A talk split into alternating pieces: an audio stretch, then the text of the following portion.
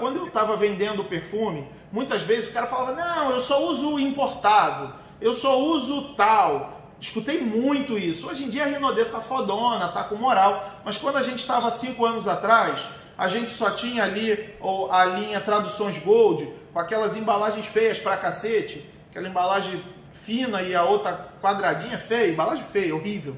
Mas o que estava dentro do vidro era bom demais. O que estava dentro do vidro, que era o que o cara ia usar. O vidro ele jogava fora. Então o perfume não tinha glamour, mas ele tinha um custo-benefício absurdo e uma qualidade maravilhosa. Porque quali... o nosso líquido continuou mesmo, só agora a gente só está mais glamouroso. A gente está arrebentando. Mas a gente sempre teve um líquido muito foda. O líquido, o líquido é foda, foda, foda, foda. 23% de concentração, 10, 12 horas no corpo, de tu borrifar de manhã chegar no final do dia em casa e tá cheiroso. De tu lavar a tua camisa e o cheiro do perfume tá na camisa.